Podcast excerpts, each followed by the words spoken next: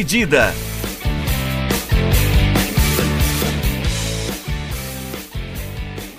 Olá, estamos chegando com mais uma edição do podcast Dividida. Espero que vocês estejam gostando até aqui do que a gente já produziu. Lembrando que você pode, claro, fazer parte também da construção desse podcast através das nossas redes sociais. E para o episódio de hoje, como não poderia ser diferente, eu tenho aqui ao meu lado Guilherme Milani e também Vinícius Bringel. Um grande abraço para vocês. Fala galera, eu sou Guilherme Milani, um grande abraço a todos. Fala pessoal, aqui é o Vinícius. Legal, vamos lá então. O nosso primeiro tema, a gente vai falar um pouco sobre seleções, tratando principalmente das conquistas em Copas do Mundo neste século. Cinco seleções se sagraram campeãs mundiais desde 2002, o Brasil abrindo o século com um troféu. Depois tivemos na sequência eh, em 2006 a seleção da Itália, em 2010 a Espanha, em 2014 a Alemanha e em 2018 a França. A nossa ideia para esse primeiro podcast é construir uma seleção de 11 jogadores com, com atletas, né? É, de cada uma dessas equipes, dessas seleções mundiais, para a gente chegar no 11 inicial ali, que seria teoricamente os 11 é, ideais dentre aqueles times que conquistaram, dentre aquelas seleções que levaram uma Copa do Mundo para a gente começar, vamos de goleiro, né? A gente tem ali boas opções para essa posição. Em 2002, por exemplo, o Brasil tinha o Marcos como seu titular na meta. Em 2006, o goleiro era o Buffon, outro grande nome, né? Em 2010, o Cacilhas. Em 2014, a Alemanha tinha o Neuer.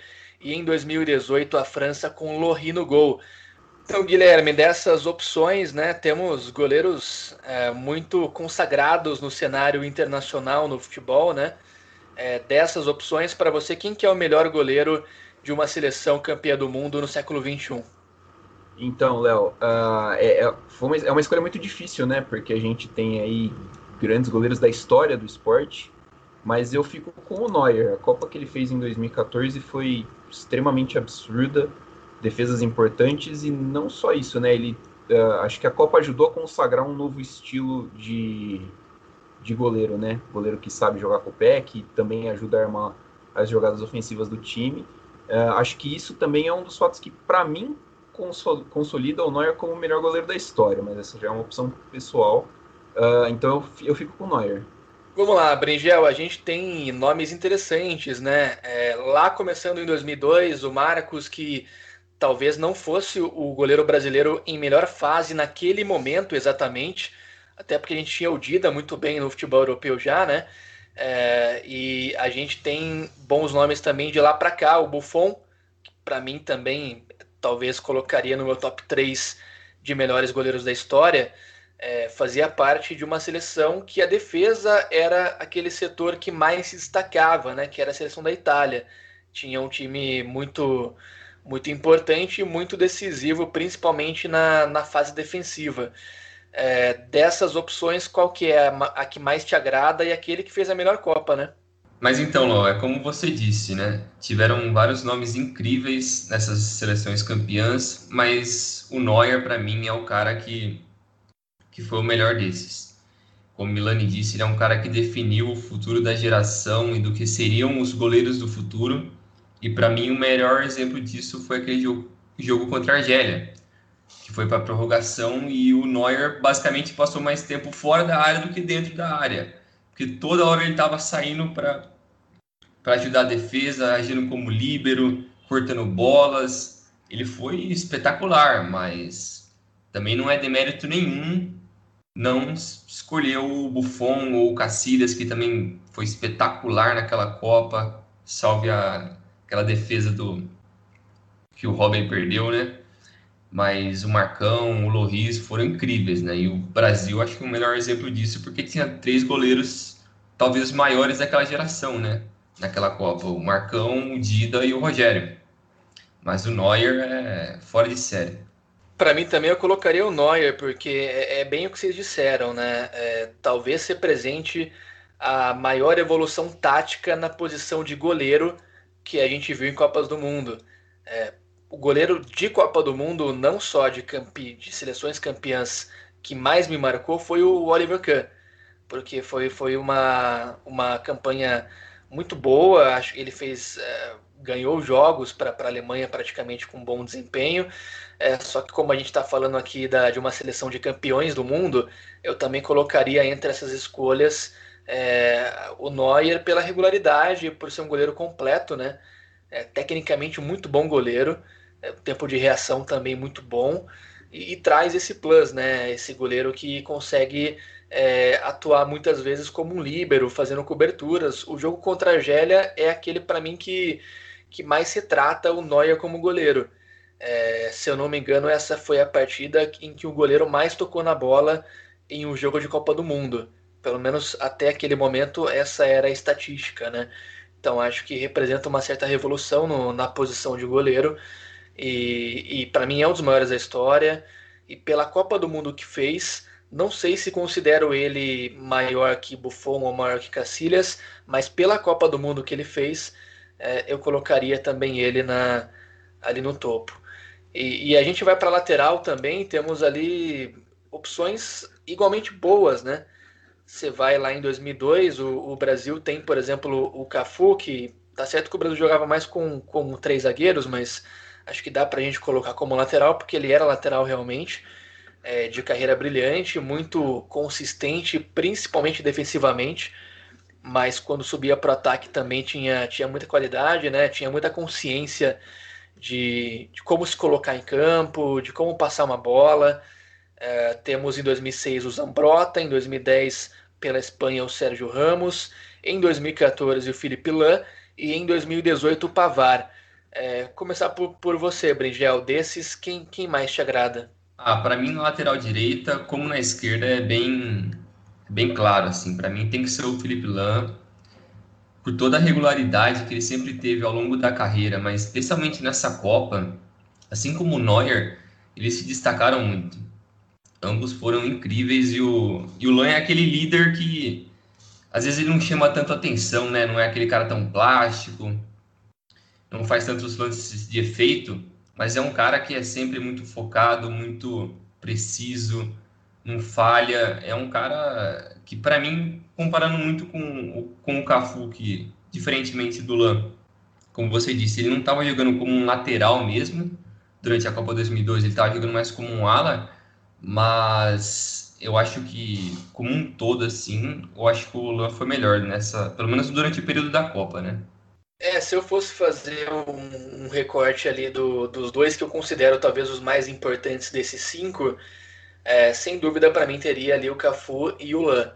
É, pela Copa também que, que o Cafu fez, né? Ele era importantíssimo taticamente para aquele Brasil, mas eu também acompanho o seu voto. Acho que o Lan, ele mais do que só o que ele jogou, que já foi muito, para mim ele se não é o que mais se representa, mas é um dos jogadores que mais representam é, uma geração alemã trabalhada a longo prazo, com um trabalho que que veio lá de 2006, é, acompanhou 2010 no que talvez foi o melhor ano da Alemanha em desempenho, né? Para mim, a, a, melhor das Alemanhas em Copas do Mundo foi de 2010, pelo menos a do século 21. Uh, e, e, o Lan, para mim, é, é um dos jogadores que, que, que talvez simbolizam mais essa geração alemã que se, se consagrou, né, né? Principalmente em 2014 com esse troféu. E o que, que, você acha aí, Milani?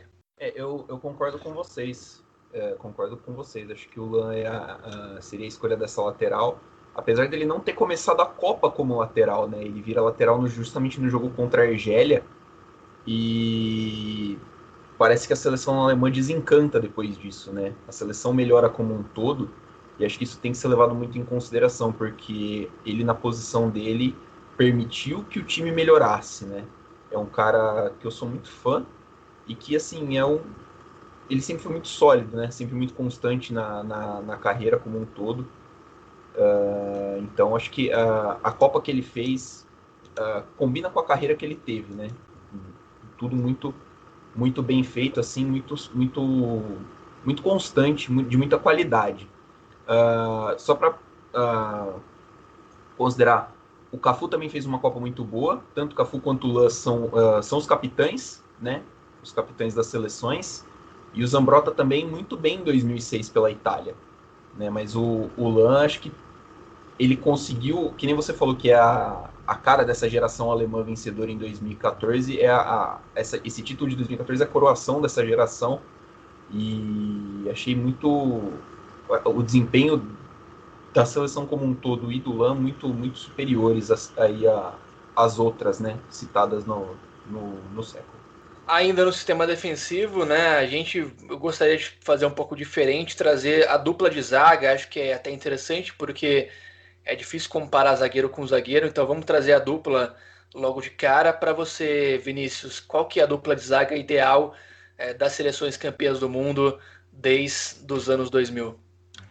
Ah, nessa tem que ter o Canavaro, né, que fez uma Copa espetacular, foi coroado como o melhor do mundo um pouco duvidoso, né? Mas foi o melhor zagueiro daquela Copa, foi um dos melhores jogadores daquela Copa. E, e também tem o Varane, porque por mais que, como a gente já vinha discutindo antes do programa, tirando o Canavaro, vários caras poderiam estar ali, que tiveram níveis próximos, como o Puyol, o Rúmeus, alguns, o Lúcio também, alguns jogadores brasileiros, mas o Varane, eu acho que ele, ele foi importante em vários momentos na, na conquista da França em 2018.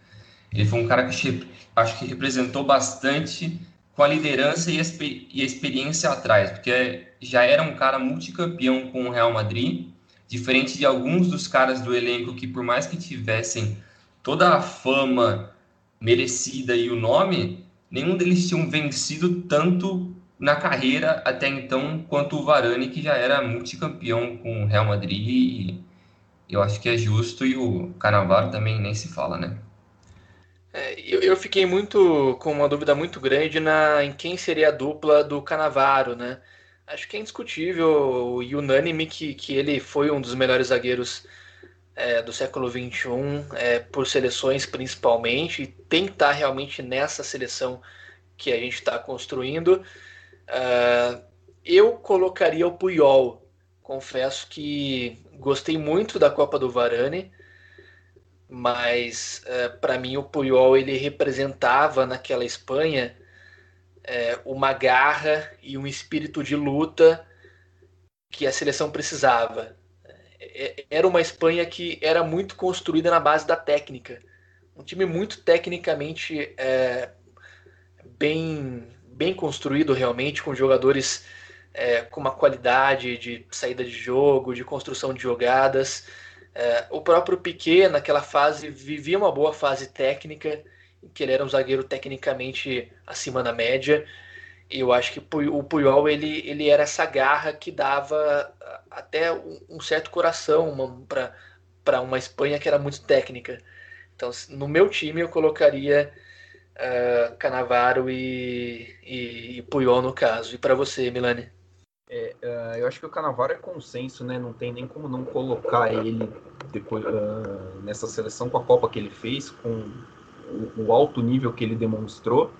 É, uma pena que o Nesta tenha se machucado no, durante a Copa de 2006, porque eventualmente com a Itália campeã uh, e o alto nível desses dois, a dupla acho que seria Nesta e Canavaro, mas entendo também voto pro, do Léo para o Puyol, concordo com, com a representação do, do, do Puyol para a seleção espanhola, ele sempre teve esse tamanho mesmo para a seleção da Espanha, mas eu também vou ficar com o Varane, né? até porque é um representante dessa, dessa, dessa seleção francesa campeã e que fez uma Copa muito sólida. A França não correu susto, né? não tomou susto, não correu nenhum risco muito grande. Acho que isso é muito em parte dele é, a dupla dele também, o Titi também fez uma Copa boa e o, e o Lloris também, mas acho que o principal destaque é ele, né? Como o já falou, é um cara que vinha já com uma experiência grande, multicampeão pelo Real Madrid, ganhou tudo que era possível lá, e acho que soube trazer isso e dosar bem para contribuir com o conjunto da seleção francesa. Tá aí, dois votos então para o zagueiro francês. Por enquanto, a nossa seleção tá dessa maneira: tem o Neuer no gol, na defesa, Philippe Lahm, Canavaro, Varane. É, esse, por enquanto, é o nosso selecionado pro sistema defensivo. Para a gente fechar a defesa, Bringel, é, temos opções para lateral esquerda, né? Eu vou citar cada uma delas. Em 2002, o Brasil tinha o Roberto Carlos. Em 2006, a, o cara da posição na Itália era o Grosso. Em 2010, o Capdevilla era a opção pela esquerda no selecionado espanhol. Em 2014, a Alemanha com o Rovedes, zagueiro improvisado. E em 2018, a França com o Lucas Hernandes. É, tem, tem alguma disputa aí? Eu acho que tá fácil, né? Meu Deus, essa daí que é bem claro, né? Tem que ser o Roberto Carlos. Tem até a piada pronta com o Grosso, né? Porque, porque lá também né, não aprende. Mas, fora isso, eu acho que eu gosto no geral, assim, do, do nível dos jogadores, mas o Roberto Carlos é muito melhor do que qualquer um deles. Destoa muito e, como você disse, o, o Capdevilla, acho que quase ninguém mais lembra da existência dele. O Rovedes é, era um cara adaptado, e o, e o Grosso também foi um cara que brilhou na semifinal, fez um gol super importante contra a Alemanha, mas não tem como, né? Tem que ser o Roberto Carlos, o cara espetacular, foi muito importante para o Brasil naquela Copa. Para mim, depois do, do Rivaldo e do Ronaldo, talvez tenha sido o terceiro ou quarto melhor jogador daquela equipe. É, né? E, e, eu acho que realmente essa é, é, a comparação mais ingrata, né, né, Milani, dessa sequência que a gente está fazendo, porque traz jogadores de tamanhos muito diferentes, né? O Roberto Carlos, ele é um dos maiores jogadores brasileiros da história, não só da lateral esquerda, né? Tem uma carreira brilhante pelo Real Madrid, é, principalmente como defensor. Muita gente reconhece o Roberto Carlos como um, um exímio batedor de faltas pelos chutes fora da área, mas é, ele se notabilizou no Real Madrid por ser um defensor muito nato, por conseguir apoiar, é, defender muito bem, construir muito bem é, o apoio às linhas defensivas do Real Madrid, é, e, e, tem um tamanho, pelo menos na minha opinião, completamente diferente para a sua seleção do que os outros jogadores que eu acabei de citar, né? É, sim, é, eu concordo com vocês. Acho que aí é a disputa mais tranquila até, né, entre, entre os jogadores. O Roberto Carlos, ele é bem melhor que qualquer um dos outros, dos outros citados.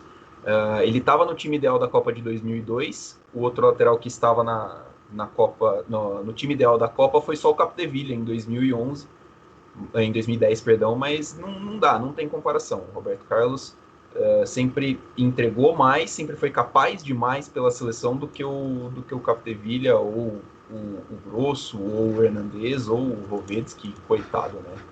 Tava lá para tapar um buraco. Ah, perfeito. A gente vai de meio campo agora, né? A gente tem algum dos jogadores mais classudos, né, do futebol internacional que jogaram por essas seleções. Vou citar um que me agrada muito, é, Xabi Alonso, um dos jogadores que eu mais é, fui fã no futebol. É, uma, acho que nenhum jogador que eu me lembre teve um passe longo tão qualificado quanto Xabi Alonso, impressionante. É, como é que você eu, eu, eu, eu, vou atravessar você porque eu vou citar outro cara aqui que eu sou um fã muito grande que também entrou, que é o Tony Cross. Exato, mas é, eu, ainda, eu ainda sou mais Xabi Alonso. Eu acho que é uma comparação justa. Eu, eu sou muito fã dos dois, não consigo escolher um. E, e, como é que vocês construiriam o meio campo, né? É difícil a gente colocar por posição, porque hoje em dia o futebol é total, né? Você não tem volante, você tem meio campista basicamente. É, como é que seria a construção do meio campo de vocês? Eu, eu pensaria em um, um meio campo com três. Uh, é, eu sempre gostei do, do, do, construtor de jogo por trás, né? Do cara que, que joga atrás da, da linha do meio campo, entre a linha do, do, dos meias e dos zagueiros e controla o jogo a partir dali. Né? É um tipo de jogador. Uh, o Xabi Alonso fazia essa função bem, o Cross fazia essa função bem, né? O Pirlo faz essa função muito bem. Então acho que é, eu acho que eu, eu começaria por aí. É, eu também concordo. Tem que ser o 4-3-3 ali para no meio-campo ter, como o Milani falou, esse cara que cria as jogadas, né? Quase o formador de tudo. E a, a, gente fala de revolução tática, né? E, e, uma das últimas revoluções que a gente viu no futebol mundial é, foi justamente aquele Barcelona de 2010, 2011, é, do Guardiola, que era um time construído principalmente pela, pelo meio campo, né? Você tinha uma sinergia muito interessante entre o Xavi e o Iniesta. Eu acho que poucas duplas de meias na história do futebol é, foram bem, tão bem entrosadas quanto uh, o meio-campo formado por esses dois jogadores no Barcelona, e isso acompanhou, claro, é, a seleção espanhola. É um time que tinha muito da construção e do seu sucesso construído nesses dois jogadores. Para vocês, Xavi e Iniesta, assim como para mim, cabem na seleção? Ah, para mim esses dois é tem nem o que perguntar, né? Os dois fizeram história com o Barcelona. E só uma coisa que eu lembrei aqui agora também, a gente está falando de meio campo, né? Se for parar para pensar a quantidade de meio campos incríveis que a gente tinha na Copa de 2006, é um negócio fora de série. Eu até abri aqui a página da FIFA só para lembrar de alguns deles rapidinho. Só pensar aqui na Inglaterra que tinha Beckham, From, é, Lampard, Joe Cole, Carrick, Giroud. A França tinha Vieira, Maquilele, Maludá, Zidane, Diarra. Alemanha com Schweinsteiger, Ballack. Olha o nível desses caras. A Holanda também tinha mais vários outros. Era uma Copa espetacular, mas voltando. Iniesta e Xavi fora de séries. O Iniesta, para mim, junto com o Via, foram os melhores jogadores da Copa de 2010 pela Espanha, né? O Iniesta foi decisivo em vários lances para criar as oportunidades, para botar o, o Villa na cara do gol e ele acabar com tudo, decidindo, e os dois foram incríveis. Xavi Iniesta tem que estar tá aí. Acompanha o voto, Milani? É, eu acompanho sim. É... Quando você pensa que a Espanha ganhou, né? Você falou da revolução tática do Guardiola e você pensa que a Espanha conseguiu ganhar um título mundial uh, jogando um futebol parecido com esse, né, baseado nesse estilo do Guardiola, e aí eles, eles acho que são a representação máxima desse estilo, como você também falou, e eles têm que estar presente nessa, né, assim, são caras que moldaram até o. A gente vê reflexo até na, na seleção da Alemanha, campeã em 2014, né? Que também tinha uma forte influência do futebol que o Guardiola praticava. Então, eles são a, a face disso daí. Acho que caras que vão transcender gerações e gerações e gerações e tem que com certeza, com certeza figurariam na, nessa lista. A gente então fechou já os dois primeiros meio-campistas com Xavi e Iniesta, a dupla que atuou junto no Barcelona por muitos anos e claro, construindo também uma bela história pela seleção espanhola. Quero mais um nome de meio-campo para fechar o nosso 4-3-3. Eu gostei muito da Copa do Mundo que fez o Pogba em 2018. Gostei muito da Copa do Mundo que fez o Tony Kroos em 2014. Uh, ah, voltando para 2002, no Brasil acho que não, não teria uma atuação no meio-campo exclusivamente nesse nível, mas essa vaga para mim é do Pirlo. É o cara que mandou, desmandou, fez o que quis no meio-campo da, da, da, Itália. Quando precisou, uh, quando a Itália precisou da criatividade dele, ele soube ah, municiar o ataque, municiar as, as ações ofensivas do time. É, então acho que para mim essa vaga é dele. Para você, Brigel? Eu concordo com o Milani, tem que ser o Pirlo, por mais que eu adore o Tony Kroos, o cara é espetacular. Para mim, pessoalmente, foi o melhor jogador desse Real Madrid, tricampeão. Foi um cara que decidiu demais, muito técnico, muito inteligente. Mas o Pirlo foi aquele cara que a, que a Itália precisava demais do meio para frente. Porque por mais que tivessem nomes como Totti, Del Piero, Del Piero estava no banco, né? Mas não tinham caras que estavam ali que tinham essa criatividade e a capacidade de decidir como o Pirlo tinha naquele time. Por mais que a Itália também tinha vários caras grossos na frente, né? Óbvio, também tem o grosso na lateral, mas tinha vários caras grossos como Dilardino, Tony, Inzaghi, vários caneleiros, mas era o estilo da Itália, né? E, e ter um cara como o Pirlo que faz essa criação e que dita o ritmo do jogo é um é imprescindível, né? E tem que estar nesse time também. O cara ditou época. Só gostaria de deixar bem, bem firmado aqui que eu sou contra falarem mal de Filipe Inzaghi nesse recinto, tá? Seria do time dos atacantes feios, de bola, Inzaghi, Close e companhia, ou é falar muito? Ah, não, sim, eu acho que sim.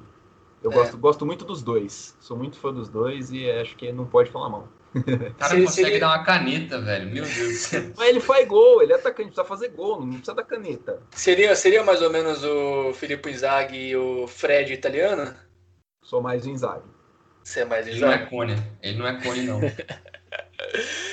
é, eu acompanho o voto de vocês pro, pro Pirlo, né? É, e é o, o mesmo argumento do Puyol, por incrível que pareça. O Puyol, ele era o coração de um time muito técnico.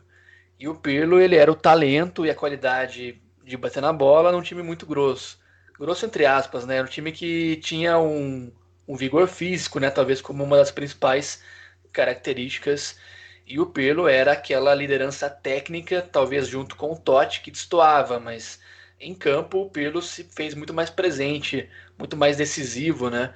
É, basta ver os números, ele tem é, três assistências, um gol marcado, ou seja, ele participou de 4 de 12 gols da Itália naquela Copa do Mundo. Isso é muito, levando em conta que ele era um volante, um volante, um meio-campista. Então acho que realmente está é, merecido, mas também acompanho a menção honrosa ao Pogba em 2018. O próprio Kanté, para mim, eles fizeram uma excelente dupla é, e muito completos também, né? É, nessa, nesse meio-campo francês. O Schweinsteiger também, apesar é, do Cross ter sido o grande destaque do, do meio campo alemão, é, também gostava muito dele. É, em 2010 o Xabi Alonso fez uma boa Copa do Mundo também, mas é, assim bem abaixo de Xavi Iniesta. Por isso acredito que Pirlo também servido aí esse lugar na meiuca nessa nossa seleção ideal. Seleção que por enquanto está assim. Temos uh, no gol o Neuer, na zaga, Felipe Lan, Canavaro, Puyol e Roberto Carlos. No meio-campo, Chave, Iniesta e Pirlo. Quero ouvir de vocês é, opções para o ataque. Quem que vocês colocariam aí? Ah, eu acho que não tem como fugir de Rivaldo e Ronaldo, né? Os caras foram que, o coração daquele time do Brasil, né? Vários momentos foram decisivos. Por mais que eles não quiseram, não queriam, no caso, né, ajudar um ao outro, mas foram decisivos e o Via foi, foi o cara da Espanha, né? O cara tem que ser os três, pelo menos para mim. Basta ver os números, né, né, Milani? Ronaldo, oito gols marcados. Ronaldo tem gol na fase de grupos. Ronaldo tem gol em oitavas de final. Ronaldo tem gols em semifinal. E tem dois gols no jogo mais importante da competição lá em 2002, dois tentos anotados contra a Alemanha. Rivaldo igualmente importante, talvez até mais que o Ronaldo, é, como liderança técnica do time, né? É, cinco gols marcados, ele era um meio campo, vale lembrar. Além dos cinco gols marcados, Rivaldo também tem uma assistência, participou, portanto, de seis gols da seleção brasileira. É, e, e, se o Brasil não tinha tanto meio campo assim, então acho que na, na, na sua seleção também é, estariam presentes Sivaldo e Ronaldo? Com certeza, com certeza. Acho que não tem não tem nem discussão, né? O Ronaldo, a, a história dele para a Copa de 2002 é, é, maravilhosa, né? Das lesões, da, da desconfiança e do o cara vir disso, o cara mete oito gols numa Copa do Mundo, né? É, é, tem que respeitar demais o Ronaldo, a história dele. É, e acho que cabe sim, tem que ser ele, o Rivaldo e concordo com o Bringel, fecharia também com o Villa. Porque até eh, se você for parar para analisar, a Itália não tinha um, um, atacante que se destacou tanto. Né? A, a, Alemanha também não tinha um atacante que se destacou tanto, apesar do Miller ter feito uma Copa do Mundo em 2014 muito boa. E aí a França teve caras como o Griezmann e como o Mbappé, mas que eu acho que não dá, não dá para comparar com o que fizeram Rivaldo e Ronaldo naquela naquela Copa de 2002. Né? É, eu confesso que, particularmente, eu queria muito reservar uma vaga no, nessa seleção para o close. É, é, difícil a gente falar de seleção e não colocar um cara que, que é o grande artilheiro. Só que, lembrando, a nossa proposta aqui no e hoje, nesse podcast, é a gente falar é, do desempenho do jogador dentro de uma mesma Copa, né?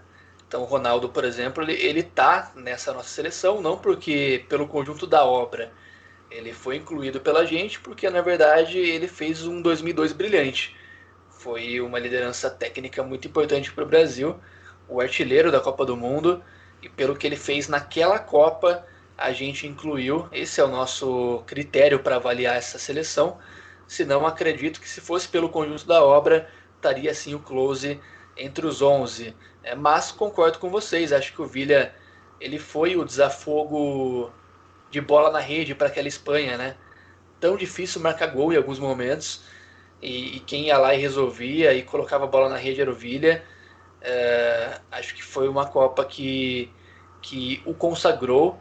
Para mim, depois de Xavi e Iniesta, aquele que foi mais importante.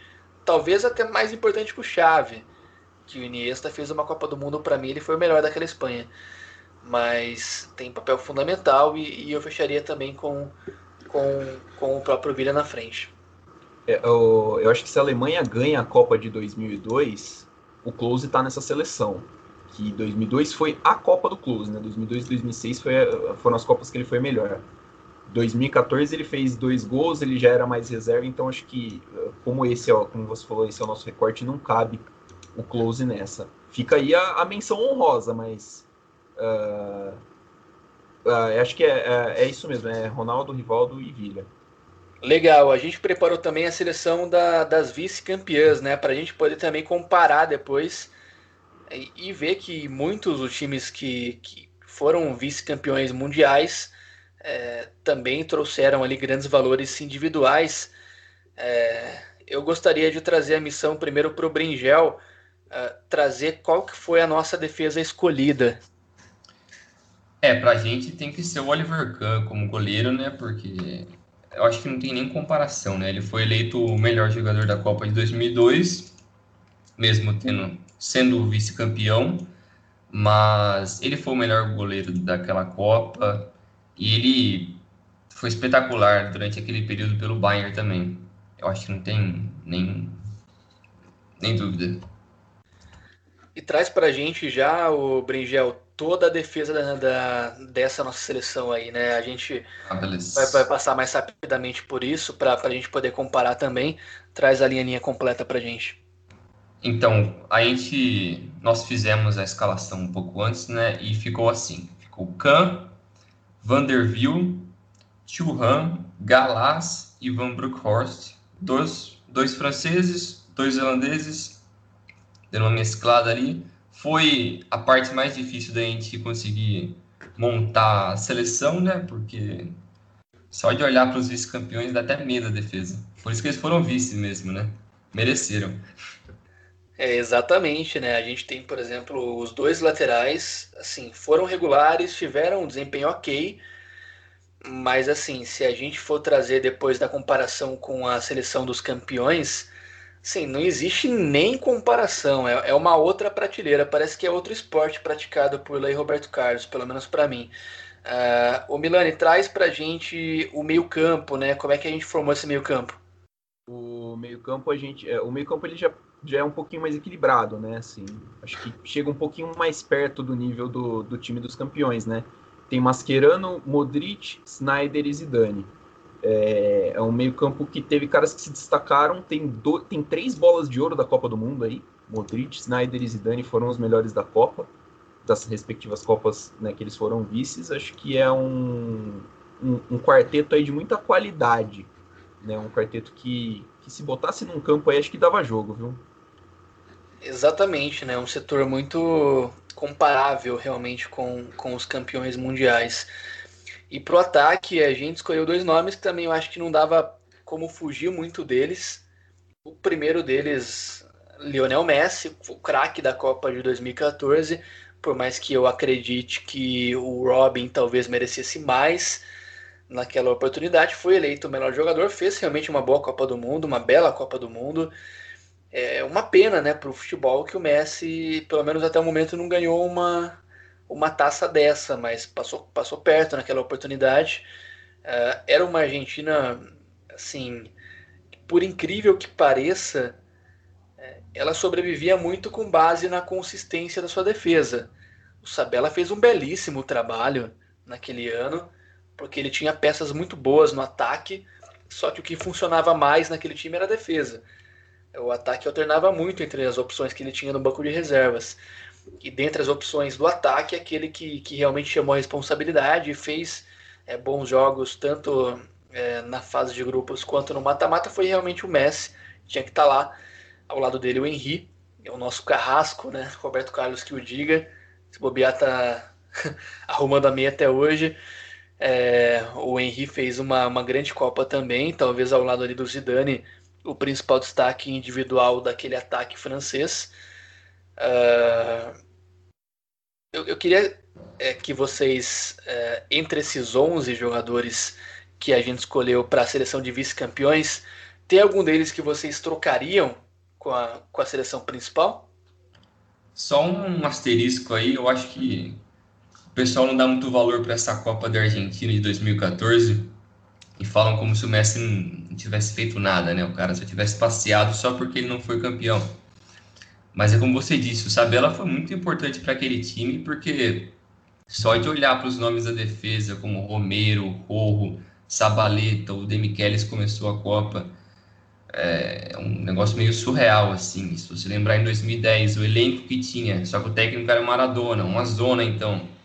Acho que acaba o pessoal menosprezando um pouco e não dando valor o devido valor que esse time merecia como vice, porque foi um feito e tanto. Mas na questão que você disse de trocar alguém, eu acho difícil, hein? Talvez alguém no meio-campo, talvez o Zidane no lugar do Pirlo, só para conseguir encaixar o Zidane ali, ou talvez o Messi, mas, mas é difícil. Eu acho que é difícil porque assim, não é não é uma decisão de pelada, né? quem é melhor que quem. Senão, claramente, eu colocaria no meu time, por exemplo, Messi e Zidane. Facilmente. Até o próprio Oliver Kahn, talvez. Uh, mas a gente está analisando Copas do Mundo. Por exemplo, a Copa do Messi foi muito boa. Mas será que ela foi melhor que a do Villa, por exemplo, Milani? Para trocar um pelo outro? É, pois é. Eu, tava, eu, tava, eu tinha pensado nisso. Acho que eu faria as mesmas trocas que você, né?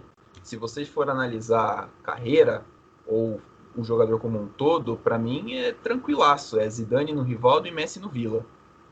É, e aí você fecha, mas Copa do Mundo, eu acho que não. Uh, eu acho que eu gosto muito da Copa de 2006 do Zidane, de verdade, mas não sei se é, não é assim, pelo menos o mesmo patamar que a do Rivaldo. Não consigo ver, nossa, o Zidane foi claramente melhor que o, que o Rivaldo na Copa do Mundo, né?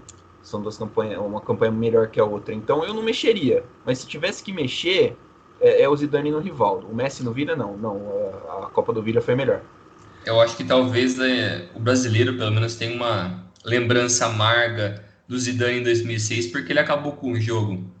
Então talvez aumente essa imagem de que ele foi tão grande assim. Eu acho que ele fez uma Copa gigante. Só que talvez para comparar com o do Rivaldo ou com o do Pirlo, não sei. Acho que talvez o Rivaldo acho que fez uma Copa melhor comparando 2002 com 2006. É, é, é uma coisa que eu pensei aqui, né? De repente a gente podia trocar o Zidane pelo Pirlo, mas ainda assim eu não sei, né? O Pirlo foi campeão mundial, então não, não dá pra gente também excluir o fato de que ele foi importantíssimo e que o time dele, muito por conta do, do papel dele em campo, também foi campeão mundial. É, é, é difícil você dissociar isso, né? é, eu acho que seria até um pouquinho injusto no caso com o Pirlo. No, no caso do Zidane, acho que cabe lembrar que ele fez uma, uma fase de grupos muito ruim. A seleção, a seleção da França não foi bem na fase de grupos, né? Empatou os dois primeiros jogos. O Zidane não jogou o terceiro jogo da fase de grupos porque estava tava suspenso. A seleção podendo ser eliminada, uh, mas acabou não sendo. E ele fez uma fase final, uma fase de mata-mata genial. Né? E a fase de mata-mata é, é a Copa dele. Mas acho que isso acaba pesando também um pouquinho nessa decisão de não trocar ele pelo Rivaldo. E para a gente já fechar o nosso podcast, eu queria colocar vocês numa furada. A gente não combinou isso antes. É, eu queria que vocês escolhessem desses 11 quem seria teoricamente o bola de ouro, né? Quem seria o principal jogador desses 11, o craque desse time, com base sempre no desempenho deles nessas Copas do Mundo. Vai, Dani. Valeu, hein? Eu tava esperando você começar aí para eu pensar. Quebrou minhas pernas. Ah. Ronaldo. É, não, não dá, não dá. É o Ronaldo. É, oito gols, dois gols na final, no melhor goleiro, no, dois gols no melhor jogador da Copa, sabe? A Alemanha tomou três gols naquela Copa do Mundo, cara. É, é assim, para mim é, é, muito fora da curva que o Ronaldo fez naquela Copa. Gosto muito da Copa do Rivaldo, mas assim, se você for analisar friamente, acho que é, é, é o Ronaldo. É, ainda bem que eu passei para você primeiro, né? eu tava pensando aqui também entre o Ronaldo, o Rivaldo e o Iniesta. Porque eu sou muito fã do Iniesta e mas só pensando no que o jogador especificamente conseguiu contribuir para a sua seleção na hora de conquistar a Copa, eu acho que o Ronaldo foi, sei lá, 50% daquele time. O cara foi surreal para aquilo. Mas o Iniesta, para mim, foi um pouco menos assim, mas teve um nível de importância muito similar com o Rivaldo, talvez. Mas tem que ser o Ronaldo. O cara foi muito fora de série. Se eu tivesse que fazer um top 3, como eles geralmente fazem né, na, na escolha do Golden Ball lá, eles fazem o top 3, para mim seria Ronaldo em primeiro, Neuer em segundo, Rivaldo em terceiro. Cara, para mim, eu acho muito difícil essa escolha é, pelo, pelo seguinte motivo. O Iniesta, ele, ele representa aquela geração e ele faz o gol do que é o primeiro título mundial da história de um país. Então, é, eu acho que isso tem uma conotação muito importante para a história do futebol. É, o Brasil é, era o quinto, né? É, era o pentacampeonato do Brasil naquele momento o time que já havia sido campeão oito anos antes é, de uma Copa do Mundo também. É, também com um cara muito grande, que era o Romário na época. É... Dito isso, eu também vou de Ronaldo. Acho que é, dois gols em uma final de Copa do Mundo não é para qualquer um. Acho que é, uma, é, é algo absurdo assim, você pensar na trajetória do próprio Ronaldo para chegar naquilo. Era um cara que um ano antes, um ano e meio antes, não jogava futebol, cara. Né? É impressionante. É, era um cara que ninguém dava nada. O Iniesta chega para uma Copa do Mundo como um dos melhores do mundo. Como um dos três melhores. Pelo menos é, naquele ano, ao final daquele ano, ele foi um dos três melhores. É, já, já o próprio Ronaldo, ele estava praticamente acabado para o futebol. Era o que se imaginava, né? É, então, talvez pela trajetória de superação e, e pelo momento do título e pelos gols na final, também colocaria o Ronaldo. Acho que não é, não é exagero nenhum. Bem, acho que é basicamente isso, né? Vocês querem acrescentar mais alguma coisa aí? E se rolar uma pelada desses dois times, quanto fica? Cara, é difícil, hein? Eu acho que o segundo time, que é o dos vices, acaba com os dois jogadores a menos facilmente. Que para marcar rival do Ronaldo e, e companhia é difícil, hein, cara? Ah, mas o Mascherano tá aí pra bater nos três ao mesmo tempo, mano. Se a gente substituir, se a gente conseguir colocar ali o, o De Jong nesse meio do time do time do time dos vice-campeão ali, termina termina termina ali bom, né, pô? Porque vai quebrar a perna de uns três, pelo menos. Você é louco, os caras do time campeão, os caras vão embora, velho. É só você não botar o Xabi Alonso do outro lado pra ele não tomar outra voadora que tá, tá suave. acho que o cara, cara mas, mas, tem, mas tem aquilo, né? por mais que o time B, o nosso time B que a gente escolheu seja pior, se o Messi tiver no dia dele, não tem jeito, velho. É, tem o Zidane ali também, né? Acho, se tiver é, o Messi e o Zidane no, no, dia deles, acabou, não tem jeito. Para mim, para mim o time, o time dos vices tem os dois melhores jogadores dessa geração, né? Que Sim. é o Messi e o Zidane. Então, sei lá, né? Dá, daria jogo. Daria o jogo. time B tem o maior potencial por ter Messi e Zidane, mas o melhor time seria o time dos campeões. É o mais equilibrado, né? É. Coitado do campo. É, mas é, de novo, né? Ele contra o Ronaldo. ia sofrer, ia sofrer de novo, coitado do câmera. Hoje não. É, beleza, acho que o papo foi legal, né? Deu para conversar bem. Muito obrigado aí aos nossos aos nossos companheiros de não é uma bancada porque estamos ali em isolamento social, cumprindo devidamente as regras de isolamento. Não estamos gravando de maneira conjunta, cada um em sua casa, do jeito que o, os protocolos mandam, apesar de que o país hoje nesse momento ao que parece não está em situação de pandemia mais, né? Mas agradeço ao Milani, agradeço ao Bringel. O papo foi bom, um grande abraço e até a próxima. Valeu, Léo.